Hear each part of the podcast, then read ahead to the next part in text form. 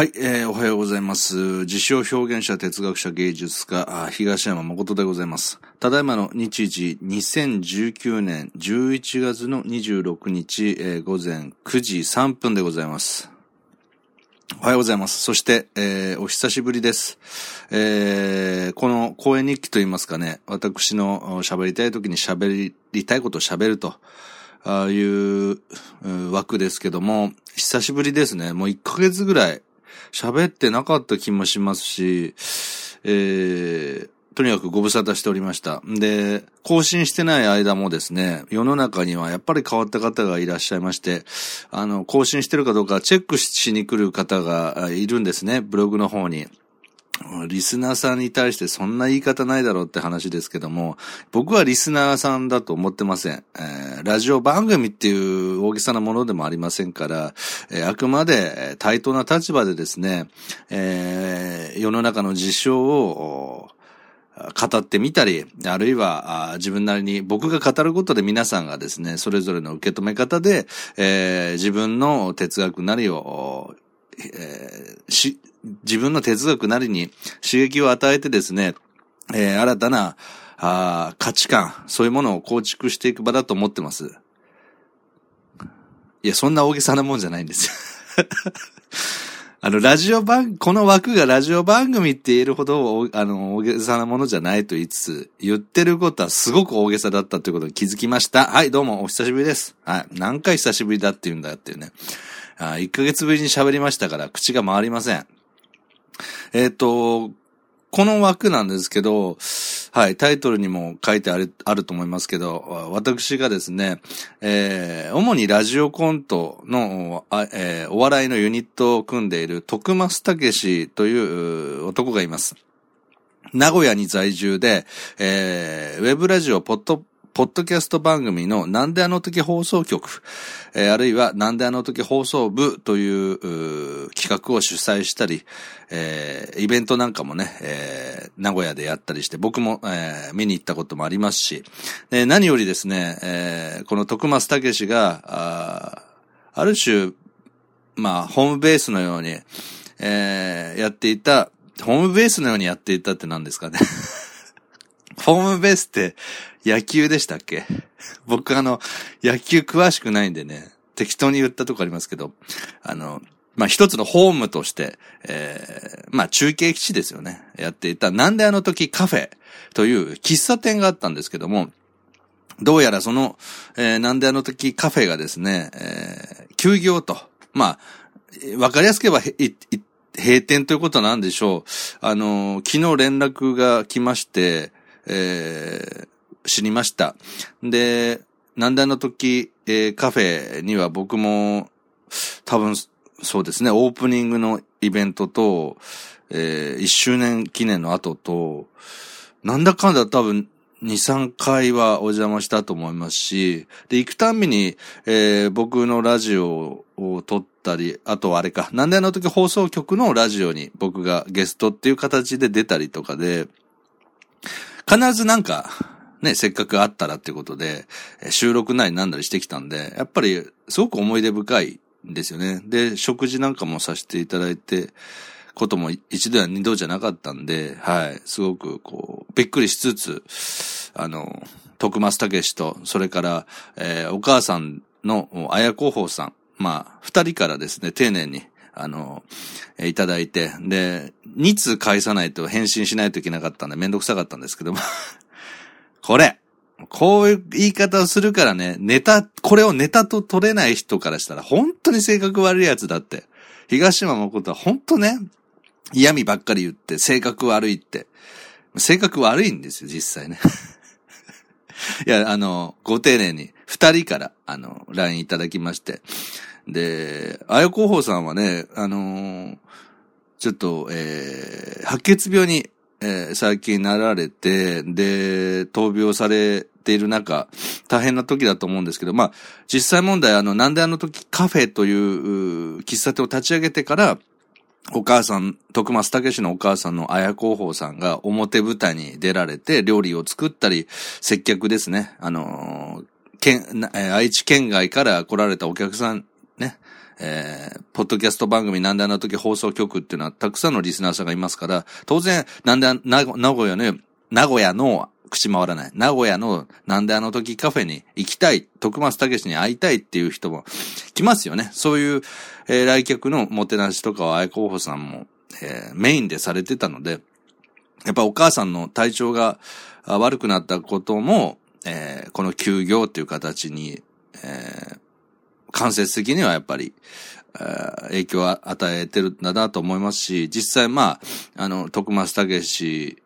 えー、経営者徳松武として、えー、営業形態といいますかね、そういうものを変えていこうとかいう、まあ、喫茶店の経営ってなったら、やっぱり売り上げですよね。売り上げから経費を引いて、えー、回していくっていうことに対して、徳松武氏自身が真剣に商売をやりますっていうタイプではないので、あくまで面白いことを、えー、したいという一環の中での難題の時カフェだったので、どうしても、えー、商売的に何かこう突き詰めてやるっていう力を注ぐことに専念はできないんですよね。自分のやりたいことにも一生懸命やらないといけないしと。そんなんで、やはり、えー、売上的には多分きついんだというような話を聞いた時期もありました。まあ今現在、この休業を決める直前はどうだったかわかんないですけども、まあ確実に、あのー、ファンの人、キス、なんであの時カフェのファン、あるいはラジオのファン、彼のラジオのファンとかが、常連さんになったりして、えー、人気はすごくあったというのは間違いないと思います。僕今年6月に、えー、なんであの時感謝祭っていうね、あの、なんであの時、えー、すいません。なんであの時っていっぱい出てきますね。だから、全く知らない方からしたら、何の話だっていうね、あれですけど、なんであの時、えー、放送局の、来年、2000、20年があ10周年になるということで、その手前のね、9周年イベントっていうのを今年の6月にやったんです。それはあの名古屋に行って僕も見まして、まあすごく楽しかったですけど、なんか、そういうイベントで、えー、グッズを売ったり、席を案内したりっていうスタッフの方がたくさんいらしたんですけど、そのスタッフの方はもともとこのなんであの、なんであの時カフェのえお客さんから常連さんになり、えー、気がついたら徳松武の部下として働いてるっていうね。部下じゃねえだろって話ですけど、お手伝いしたいと。ね、決して徳松武になんか弱みを握られて、えー、無理やり悪条件の中働かされているのではなく、自主的に手伝いしたい。あるいは、しょうがねえなっていう方が多いと思いますけど。自分が手伝わなかったらね、このイベントうまくいかないだろうっていうことで、あの、それでも自主的に手伝いをして、みんな楽しんでたんですよ。そういう仕事も。そういう、そんなことないでしょ普通喫茶店のお客さんからこのイベントまで手伝うようにな関係をができるなんて、まあないですよ。ないですし、そんなことしないでくださいっていうのが普通の店主であってね。えそうなんですか？ありがとうございますってって手伝わせてるのが徳松武の、まあ、最大の能力なんですけど。最大の能力なんです、彼の。いや、これは本当に彼の魅力なくしてできないんですよ。僕がもし手伝ってくれって言ったら、一人も出ないでしょ？そういう人。え？そのひがみ妄想やめろ。はい、わかりました。ということでね 何の話してるんですかね。まあ、とにかく、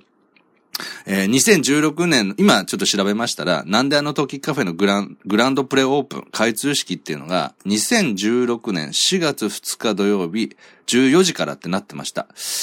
えっ、と、だから、約、3、3年、3年半ぐらいですか？うん、3年半ぐらい頑張ったんですよね。商売に特化せず、えー、自分たちのやりたいことをやる場所それでいて、えー、人との出会い、えー、触れ合いの場として、3年半前に、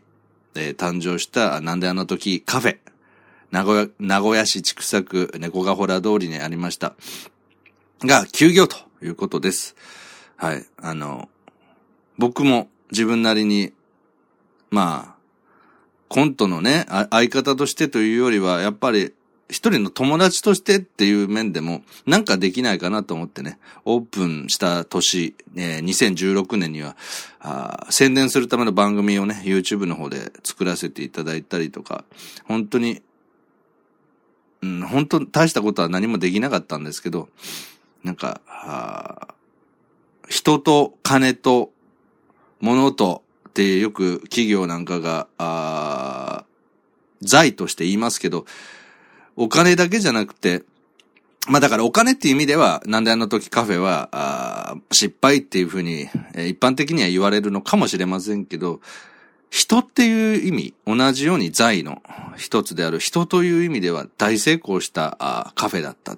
で、それは、やっぱり徳松武史はじめ、えー、お母さんの綾広報さん、そして、えー、一お客さんからスタッフにまで上り詰めたあ物好きの皆さん 徳松武史、あや、そしてお母さんの綾候補さんが大好きな物好きの皆さんがですね、えー、作り上げた財産なんですよね。だから僕もこの3年半で全くそのカフェの企画段階から話を聞いて聞く機会があって、えー、縁があって、そしてオープニングイベントからこの終わりまで見て、やっぱりすごいなって、あの、人との縁と、そして、まあ、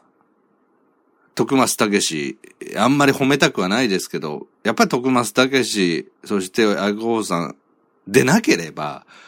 こんなこと、こういうカフェは多分作れない。で、もちろん、なんであの時、えー、放送局の面々ですよね。えー、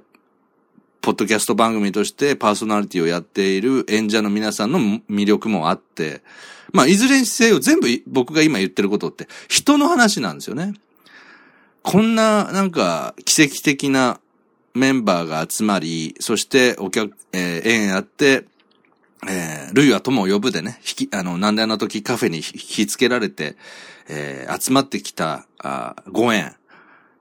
3年半でこれだけのものが逆に言うとできたっていうのは、本当に奇跡的なことだと思います。あのー、僕は割と詳しい話は聞いた方だと思いますけど、それでも実際に営業したり、イベントをやる大変さっていうのは、僕は当事者じゃないからわかりません。多分僕が思ってる大変なことも絶対、あの、あるはずなんですよね。本当に、あのそういうものをえー、乗り越えて、いろんな楽しいイベントを、な、あの、なんであの時カフェとしてですね、楽しいイベントを主催して、えー、主催者として、えー、活動された皆さん、関わった皆さん、本当にお疲れ様でした。そして、これからは、なんであの時、えー、放送局、えー、あるいは徳松武史主催のイベントっていうのは、これからまだまだ続きますし、カフェは休業になっても場所は残すということだと思いますので、今のところね。それもすごいと思うんですよね。場所を残すっていうのは、それだけ経費もやっぱかかるわけで、場所は残して、えー、さらに新たなイベント。だから、えー、なんであの、なんであの時カフェが終わることで、またそこから始まる何かがあるというふうに、えー、思いますので、えー、これからのね、えー、活動にも期待しております。はい。とにかく、3年、約3年半お疲れ様でした。僕も、一人のお客さんとして、えー、友人として、あるいは、あラジオのコントの相方として、えー、名古屋や、なんであの時カフェの思い出はすべて、えー、楽しかったと。まあ、なかなかないですよね。うん。それはもう本当に、えー、こういうご縁が僕もあってよかったなと思ってます。はい。ということで、えー、今までお疲れ様でした。そしてまたね、新たな、あ楽しい企画をたくさん生み出してください。はい。ということで、えー、この話題は以上でございます。